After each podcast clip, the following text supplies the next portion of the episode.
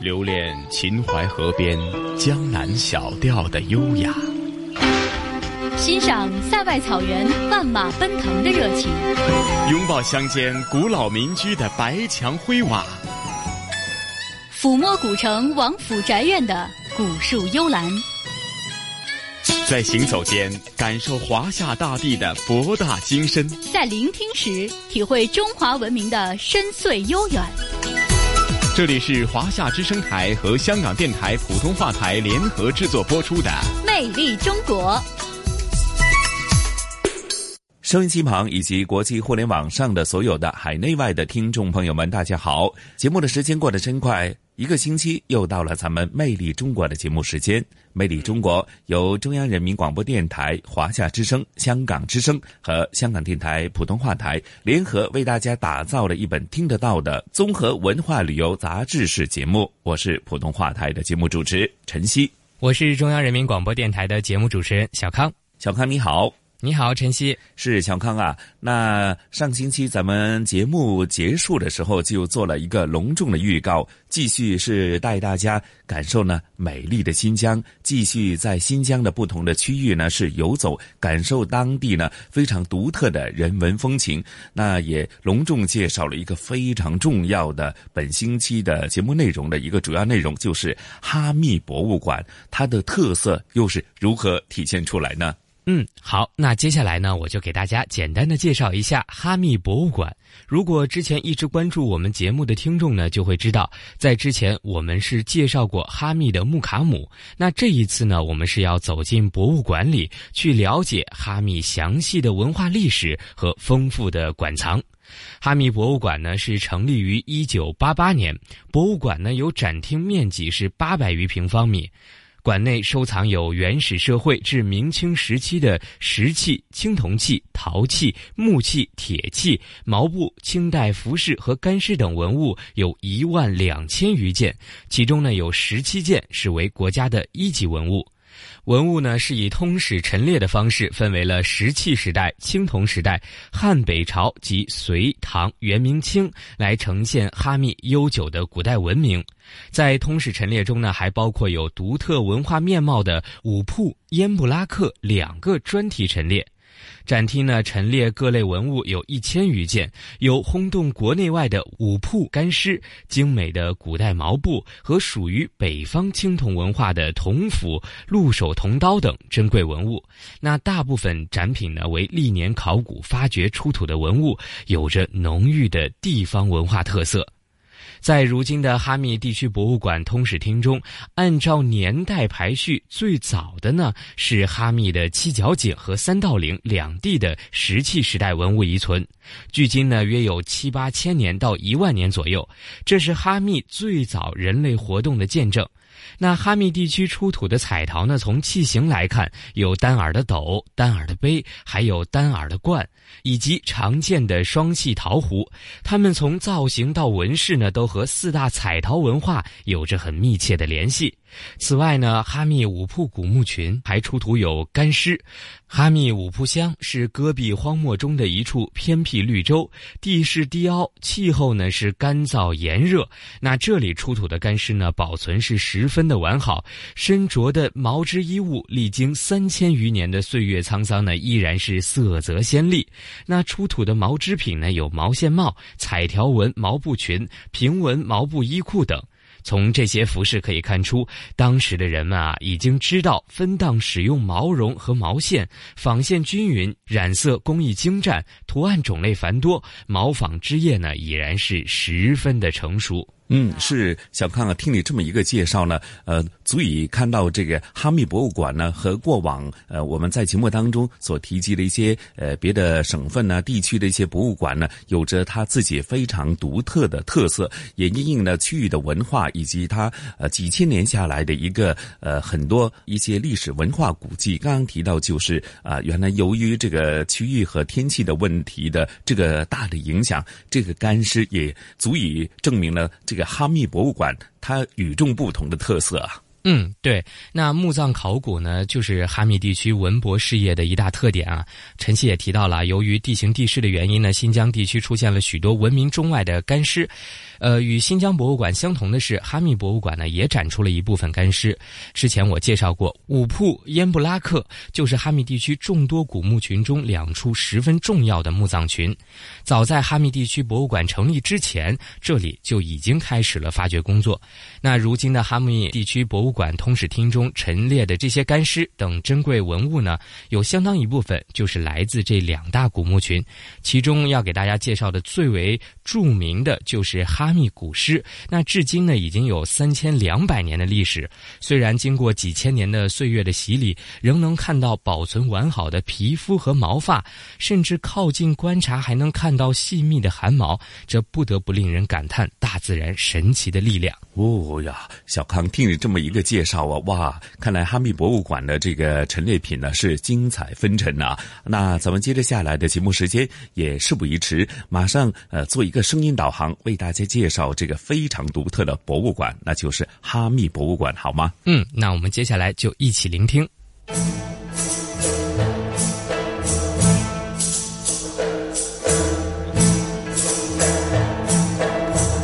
哈密是新疆的东大门，是古西域的门户。特殊的地理位置使哈密被誉为西域金侯加官所食。丝绸古道上的声声驼铃，妙韵天成的伊州大曲，动人心弦的十二木卡姆，都曾在此回响。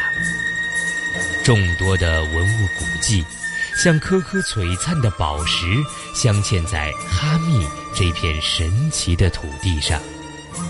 哈密博物馆将开启追溯往事的大门，引领你解读石器的信息。审视青铜之文明，领略汉唐的雄风，聆听回王的传奇。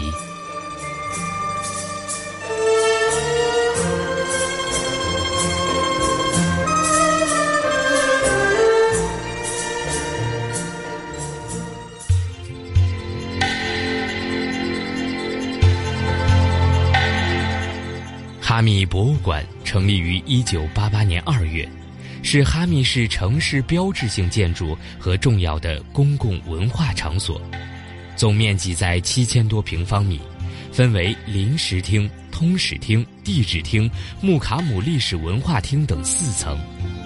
展品从远古时期时代、青铜时代到汉、唐、元、明、清，直到近现代，包括了古生物。古文化、地质矿产、工业和特色农业等各类文物一万两千余件，大部分的展品为历年考古发掘出土的文物，有着浓郁的地方文化特色。哈密博物馆坐落在哈密市环城路的历史文化区，它的对面就是著名的哈密回王岭和世界非物质文化遗产十二木卡姆传承中心。哈密博物馆作为一个文化艺术类的建筑，有着非常鲜明的特色。它坐北朝南，东西两边的建筑风格分别展示出中原文化和西域文化的特点。新疆维吾尔自治区文化厅副厅长雅合普排都拉和中共哈密地委宣传部部长陈峰告诉记者。顶部的学术厅连着的三个圆，也有着很巧妙的象征意义。从这个多元呢，从远处一看呢，就很像一个鼎。那鼎是干嘛用的呢？鼎就是一个锅嘛。那么所以说，东边来的文化，西边来的文化，都汇到我们这个锅里。然后呢，本来就是很多不同的文化元素在这交融荟萃，形成了哈密地区的文明。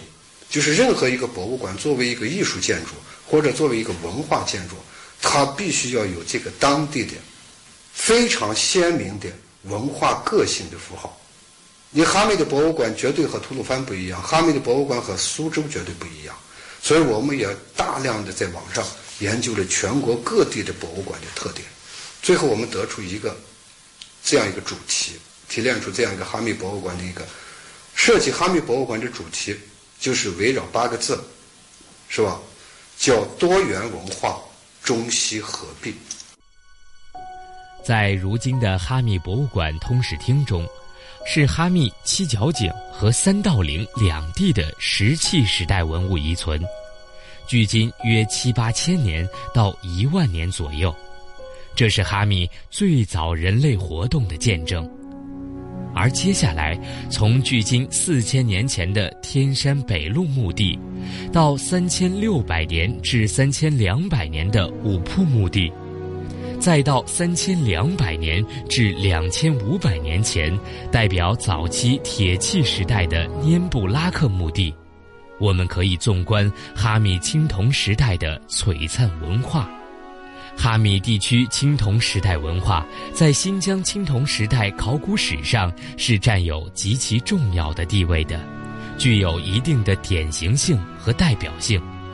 一系列围绕着这些墓葬所展开的大型的文物考古发掘，逐步的揭开了哈密地区史前青铜文化的神秘面纱。我们现在看到的这个地图呢，不仅是哈密的文物古迹分布图，也是哈密的地形地貌图。纵观其中的是哈密主要的交通干线。哈密呢是一块美丽富饶的绿洲，横跨天山。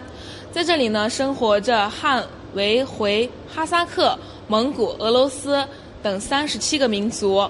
我们的总人口呢达到了六十一点六九万，少数民族占到了百分之三十二。总面积也是达到了十五点三万平方公里，辖我们的伊州区、巴里坤哈萨克自治县，还有我们的伊吾县。东部是和甘肃的酒泉相邻，南部和巴州相接，西部靠近吐鲁番，北部呢更是和咱们的蒙古国接壤，也是丝绸之路一个重要的核心区域。哈密是伊州区，地处内陆，干燥少雨，蒸发量大。全年日照可以达到三千三百个小时，所以这里盛产哈密瓜、大枣、葡萄，也有“西域之瓜果，莫胜于哈密”的美称。因为这里独特的气候条件和光热条件，使得当地的历史遗存得到了非常好的保存。全国第四次的文物普查中，哈密共有文物保护单位八百六十六处。其中，咱们全国重点的文物保护单位呢，占到了九处。下面我们就进入到展厅中来详细的了解哈密。我们现在看到的是最早的人类活动，距今一万年的七角井细石器遗址。细石器文化是指以使用形状细小的打制石器为标志的人类物质文化发展阶段。七角井遗址的年代距今九千年左右。二十世纪三十年代，我国地质学家发现了七角井镇西十公里的细石器地点。二十世纪六十年代初，先后有史学家、考古学家史树清、安志明等先生对七角井细石器遗址进行过调查。七角井遗址先后发现细石器七百余件。文化遗物主要有石盒、石片、石器、石钻头、大量的细石叶以及指甲型刮削器等。遗址中呢，我们可以看到当时的人们在烤肉、狩猎、切割兽和兽皮，也是复原出的当时人们生活的一个场景。地表植被呢，主要由胡杨、红柳和骆驼刺。清理遗址时，发现有非常多的这个火的灰烬和碳粒。也就说明一万年前人们就有了使用火，并且将它保留下来的这个能力。那么紧接着我们转身啊，去咱们对面的展柜看一下，同样是在咱们哈密三道岭和七角井两处细石器遗址中出土的一些细石器工具。我们可以看一下，它都经过这个明显的二次加工的痕迹，质地呢被打磨得非常的精细。当时的这些远古人类呢，会把它嵌入到木质或骨质的刻槽中。去做成一把把锋利的刮刀，用来切割兽和兽皮。那么，相当于我们现在所使用的这个刀具。它呢，这个细石器文化一直发源于最早是发源于河南、陕西等地。最后呢，我们到了这个新石器时代，甚至到了我们的铜石并用的时期。陈列在哈密博物馆中的单耳彩陶斗，是古人用来盛放食物的器皿。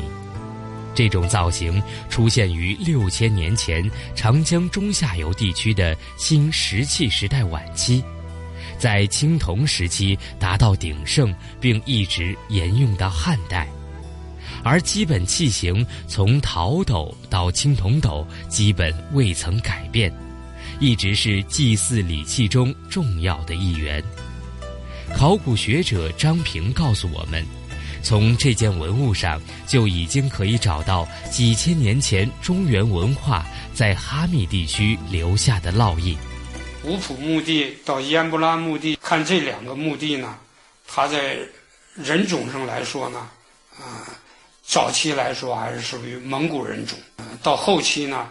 也掺杂着一些这个白色人种的成分，也证明了烟布拉墓地哈在哈密的五普墓地来说呢，和甘兴西部的这个古代民族的这个进入哈密地区呢，也是一个很重要的一个实证。五普墓地为青铜时代文化遗存，距今已有三千两百年的历史。为原始社会晚期阶段的氏族公社墓地，一九七八、一九八六和一九九一年，新疆文物考古研究所会同哈密地区文物管理所进行的三次考古发掘，共清理墓葬一百一十三座。墓区内墓葬十分密集，排列有序，墓葬均为长方形竖穴土矿墓。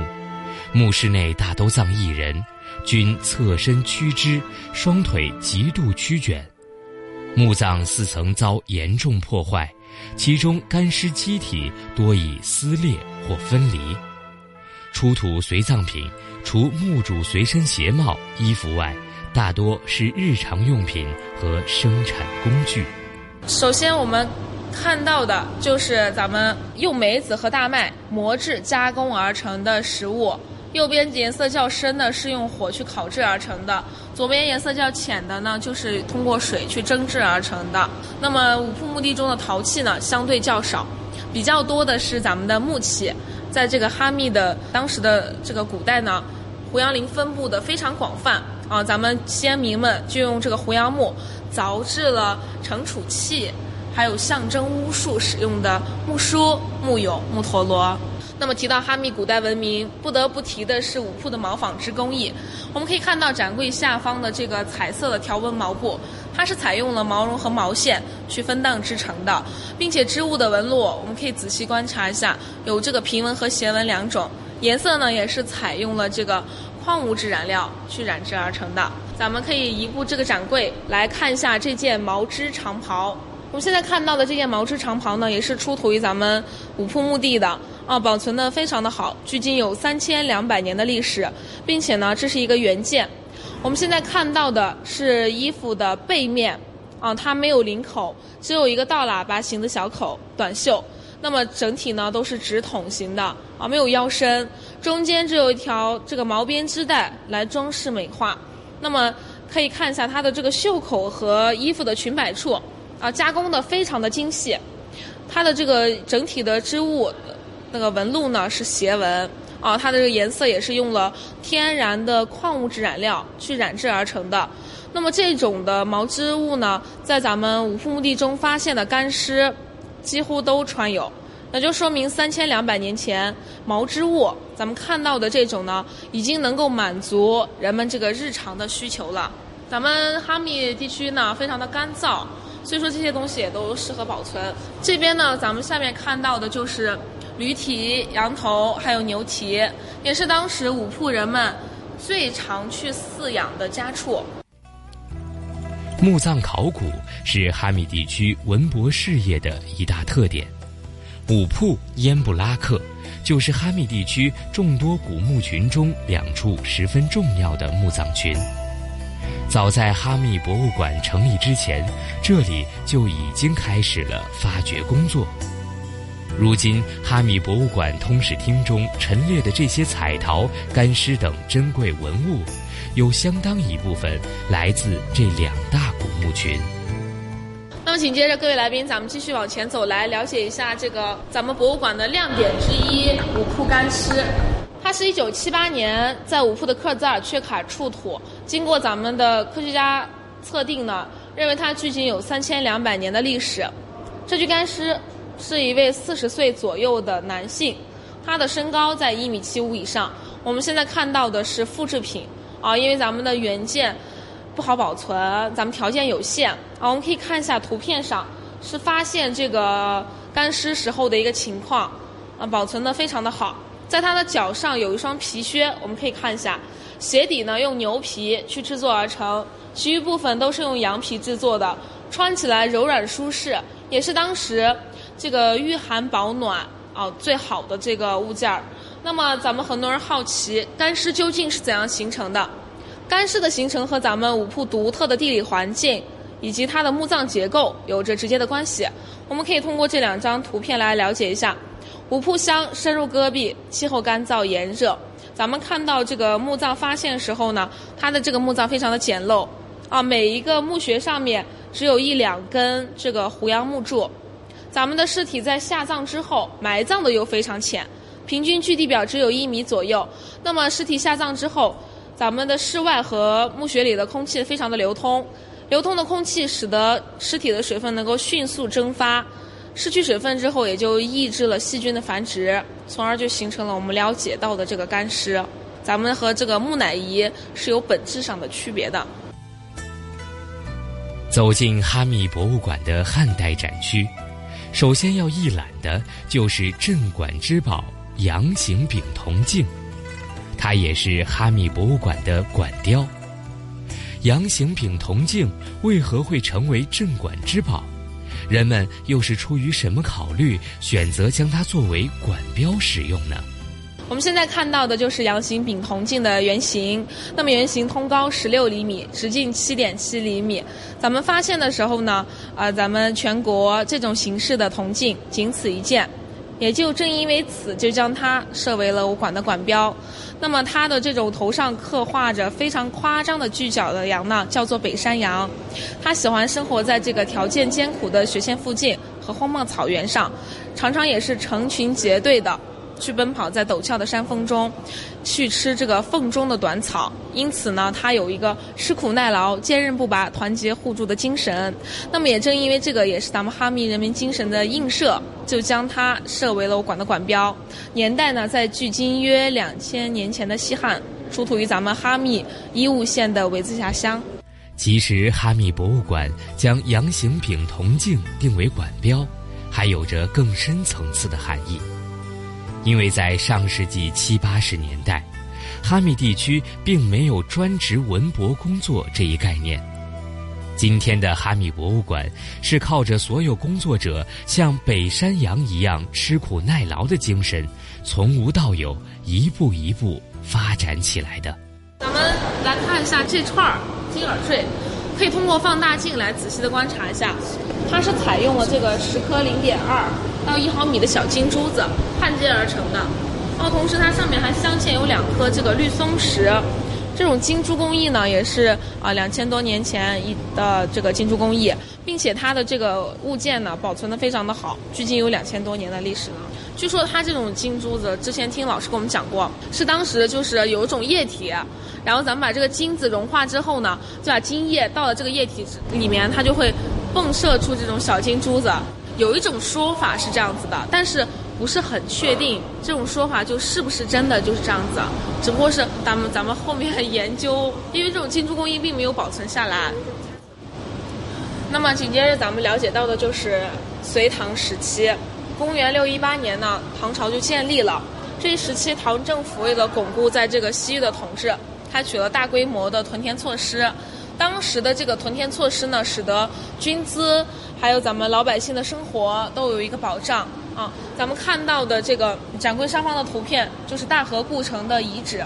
它在这个当时的史料中有记载到，呃，义务军呢曾经驻扎在巴里坤境内的甘露川，它这里呢水源充沛，土地肥沃，非常适合农耕。旁边的是拉夫却克故城遗址的照片。至今呢，位于咱们五铺乡的四铺村内，它是唐汉两代的名城，有人称它为啊双代古城。那么因为时间的这个延续啊，咱们风蚀风化，使得我们看到的这个都没有完整的保存下来啊，只有这些土墙土块了，非常的可惜。那么下方的就是当时的这个农业生产工具，上方呢就是医务军的纳粮文书啊，保存的非常的好。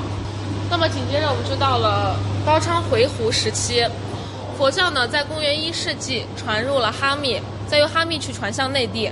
咱们的哈密呢是受佛教文化影响最深、时间最长的一个地区，因此我们分布了非常多的佛教建筑遗址。比较值得一提的是，咱们看到的展柜上方的白羊沟佛寺遗址的照片。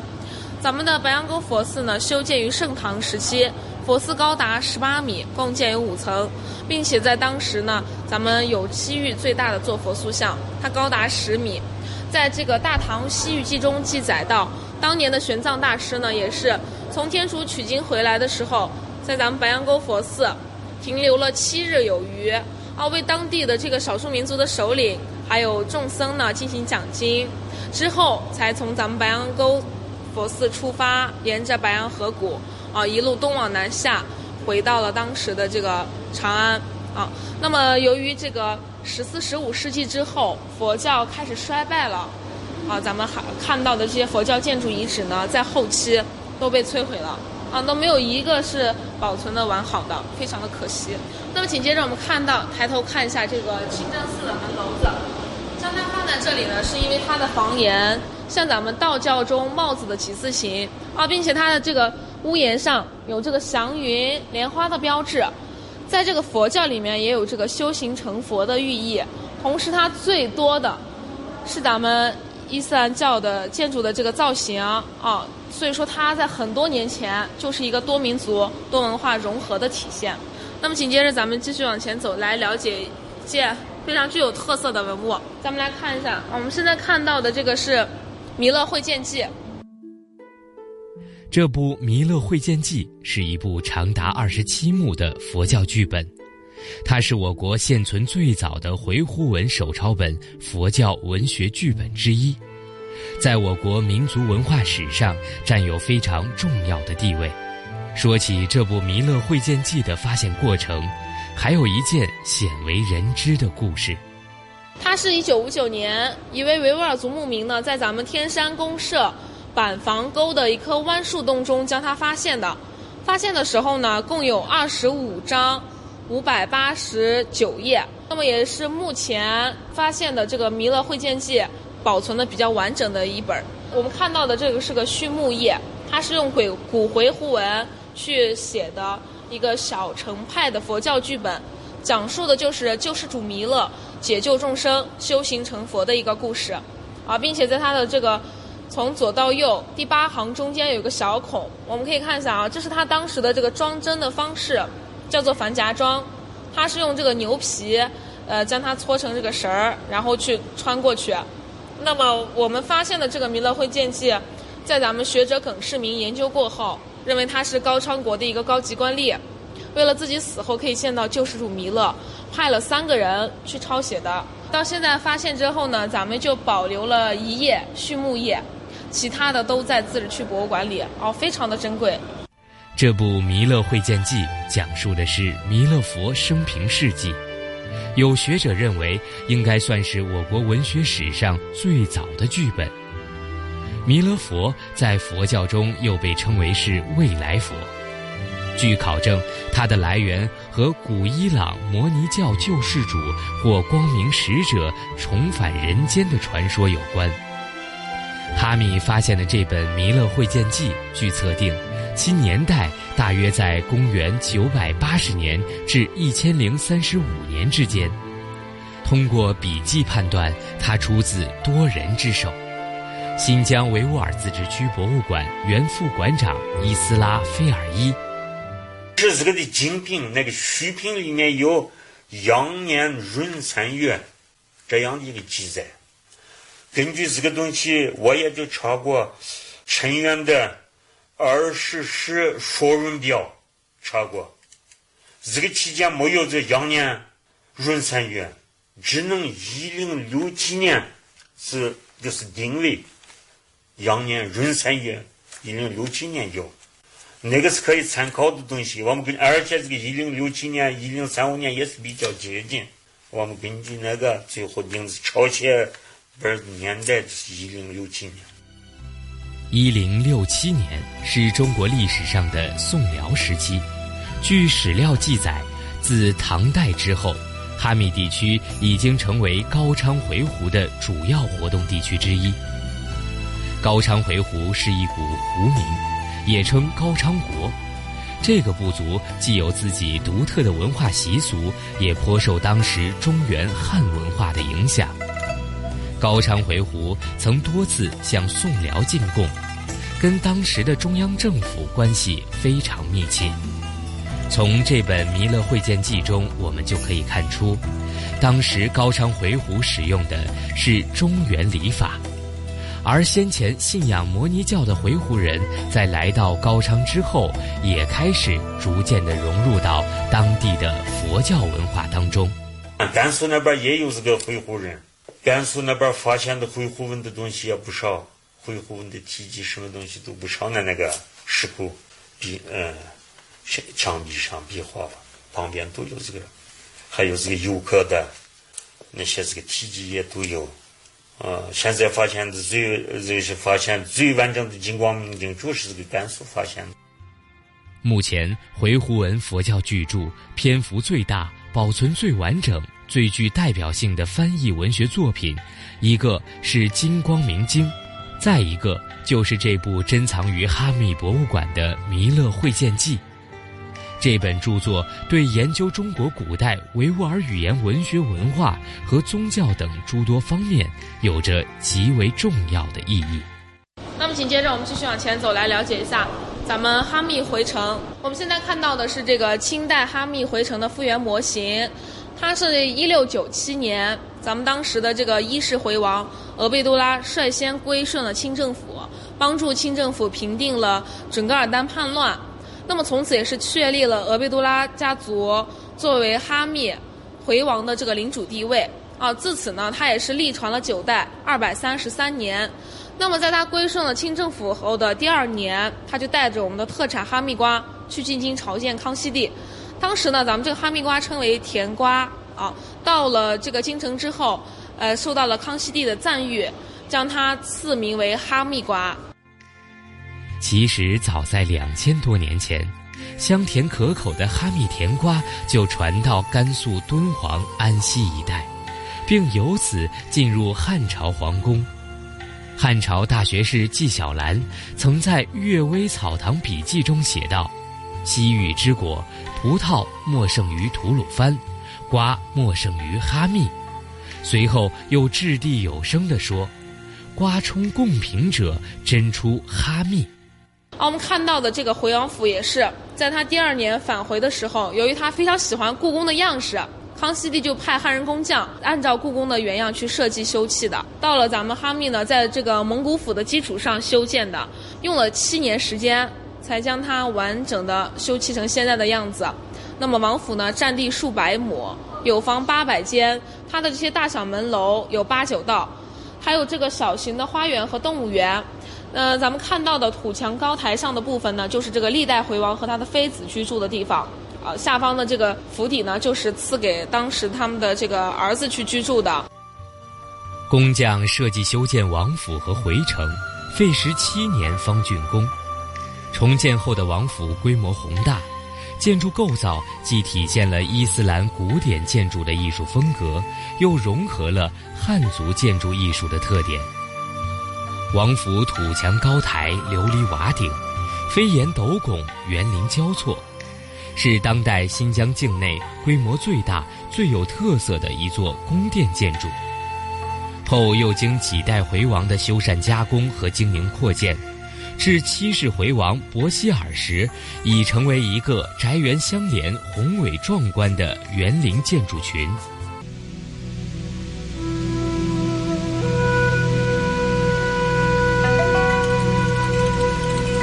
悠悠千年岁月，一片土地的沧桑变迁，就是一部活色生香的历史剧。广袤的新疆大地上，永远流淌着顽强的血液。这不仅仅是一种标志，更是一种精神力量。哈密是新疆地区迄今为止发现的最早有人类活动的地区之一。生活在这片地区的远古居民，开始了新疆人类文明的历史，并承担着沟通西域文化与中原文化的作用。在互通东西文化的同时，哈密积极吸收双方的文化精髓，并形成独具特色的。古哈密文化，回望华夏历史。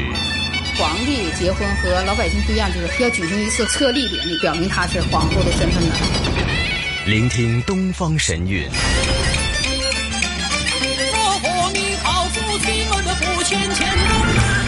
探寻本土文化。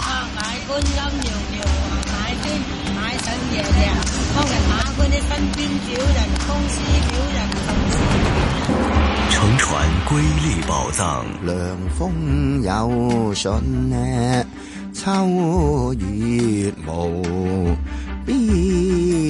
遗产要活化，要把它重新运用才是遗产。穿越古今，感悟人文，魅力中国。每个星期天中午十二点，让魅力更美丽。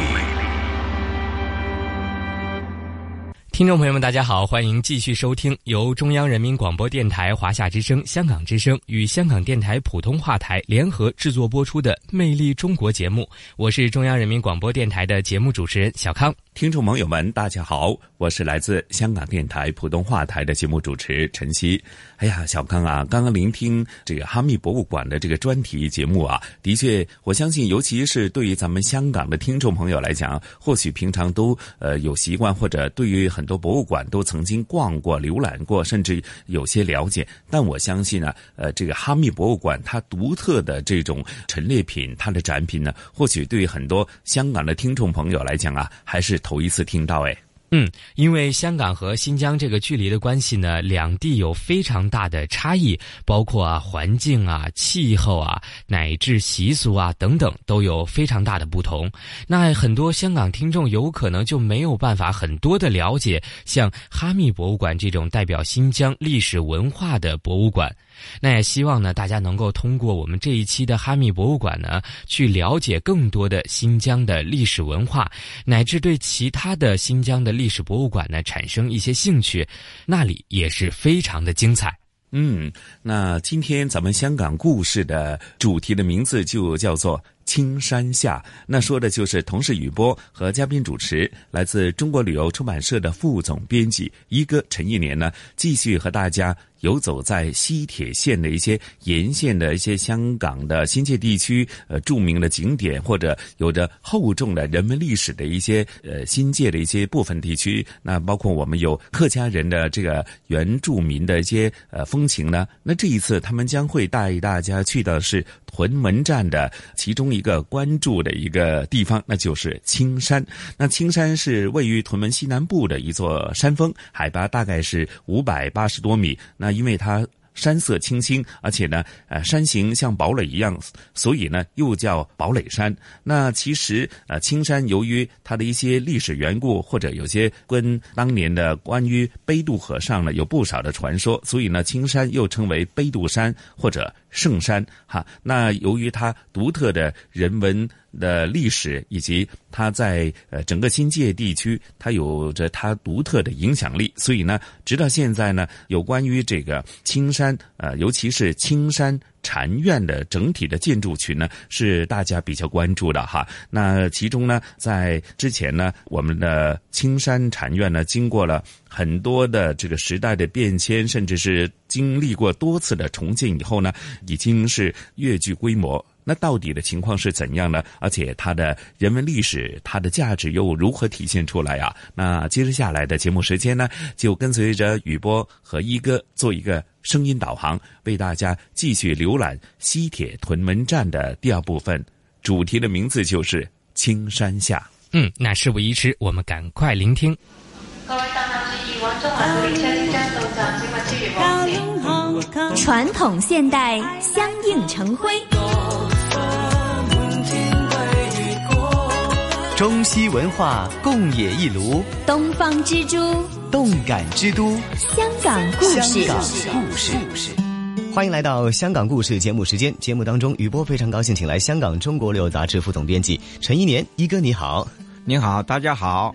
继续西铁屯门站之旅啊。那么上一集呢，讲到了屯门的历史。那对于香港来讲呢，屯门是一个比香港的历史还要悠久的一个重要的区域哈。那其实有很多你在屯门区里面呢去看、去观察，就会发现有很多的地名，或者是很多的呃一些一些的车站名啊，那也跟呃屯门。以及围绕它的历史是有关的，比如说市区，你会发现哦，往青山的啊巴士，往青山的小巴，去到屯门区里面乘搭轻铁，你会发现有一个站叫杯渡站。看惯了这些站名的话，没有什么特别的一个感觉。但是呢，原来啊，青山和杯渡都是跟屯门密不可分的两个名词。这一集呢，就请一哥介绍西铁屯门站之二青山下。呃，青山啊，其实，呃，老百姓啊，最早啊，把这一带，呃，叫做什么名字？就叫青山，呃，因为都不叫屯门了。哎，屯门呢是，首先是由当时的政府啊，就是朝廷啊驻军呃带带来的个名字啊，哎，但是呢，老百姓。啊，那更多的还是把就把这一带叫青山啊，就是，呃，因为这里确实有一座山啊，这个这座山呢，呃，你眼看去啊就觉得与众不同，哎，呃，很远你就能看到它是它是呃很突兀的耸起啊，嗯，呃，山色青青，后来啊英国人来了就把这里命名啊，成为堡垒山。哦，真的就直接叫宝垒山，哎，就是哎，不过呃，老百姓是叫惯，就叫青山 啊。嗯，呃，这个山呢，说海拔啊不算太高，是五百八十三米啊。嗯嗯。呃，但是呢，因为它周围没有多少山啊，都都是小小矮矮的小山包。嗯。呃，而它就显得很突出，并且山很尖很陡。嗯。被称为。香港的山尖之一啊，就是诶，香港有三座山是特别很尖的，这这个 真的是尖尖的，嗯。啊，呃，这个就是其中之一，嗯，就你你你要上这个山呢，呃，不算太难，也不容易啊，哦，因为它陡啊，嗯嗯嗯，哎，而不是每个方向都能上的啊，嗯嗯。呃，这是我啊，嗯。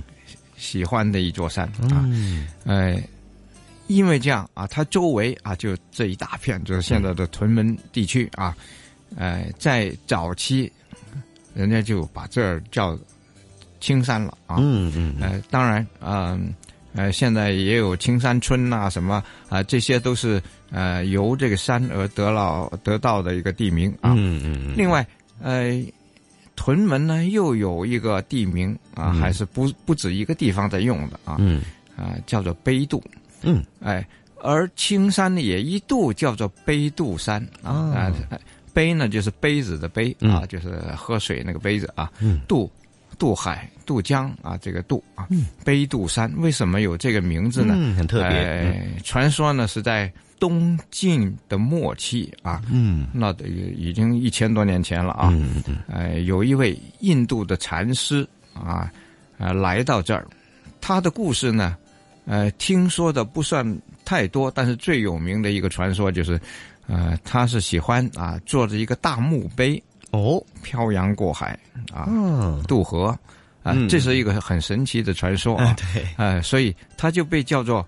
啊，杯渡和尚啊，杯渡法师，嗯，而他出没的地方啊，也很多都叫做杯渡。你看现在，呃，就有呃杯渡路啊，在屯门市区里有杯渡路，嗯，啊，而这里设的一个站叫做杯渡站啊，这个是轻铁的一个分站啊，啊，这个杯渡就这么出了名了，就是呃，因为这里呃，我估计有传说的成分，也可能真有其人啊，这是一个法师，呃，而呃，他曾经修行的一个地方，当初当然是很简单，只是一个岩洞而已，这里就叫做呃杯渡岩，啊，而在这儿后来建了呃寺庙，嗯，这个寺庙还很大，变成了。哎，香港三大名刹之一啊，哎，叫做青山禅院，也叫做悲渡寺。啊，悲渡啊，所以青山与悲渡呢，本身呢是联系的很紧密的啊，就是可以画等号互换，呃，所以呢，那这两个呃词儿呢，就成了哎屯门的一些代名词啊，就是嗯嗯嗯，呃，现在我们。呃，还可以去看一看啊，就是呃，如果你到了青山下啊，嗯，青山其实你在市在屯门市区你就看得到，一眼看的最突出的那座山就是青山了，嗯啊，然后呃，你也可以步行去，也可以坐车啊，譬如啊，你要是坐轻铁，啊，就有一个青山村啊，青山村这个站啊，呃，就是登山的起点了，你在这。哎，下了青铁，嗯，然后你就可以啊，走着石阶，当然是有点陡啊，这个石阶还很高的啊，就是说，呃，个儿小的人呢，就感觉到要要要使劲迈，哦，就蹬蹬蹬，那所以就可以可以等于是从西铁屯门站转青铁，然后去到啊这个地方啊开始登石阶，对吧？啊，就你你就可以啊到了这个啊青山禅院啊。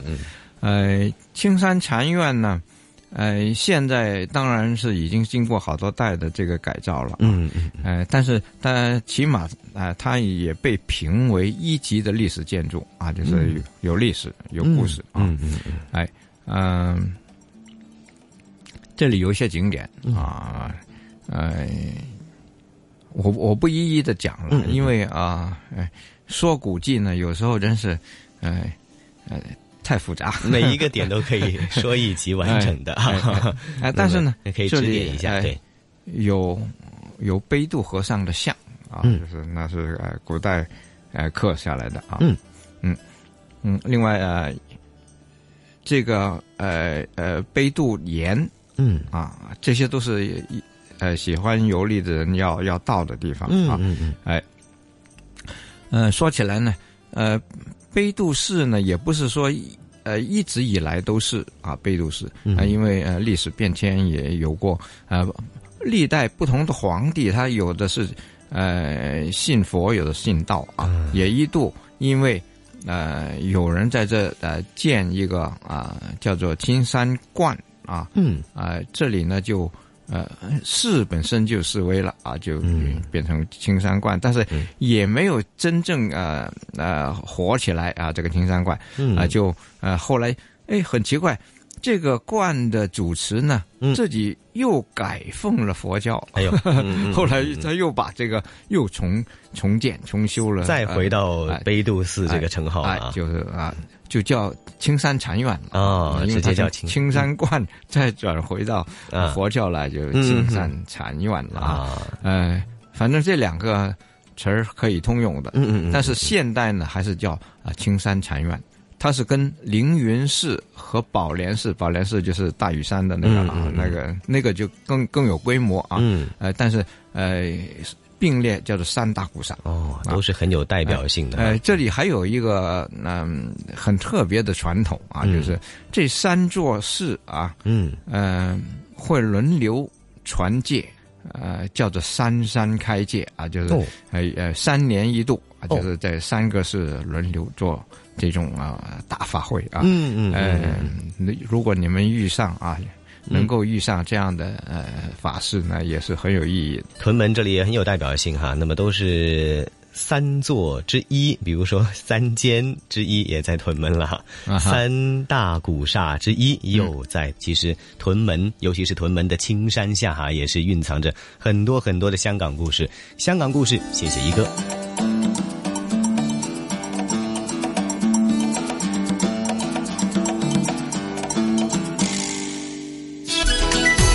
这里是华夏之声台和香港电台普通话台联合制作播出的《魅力中国》。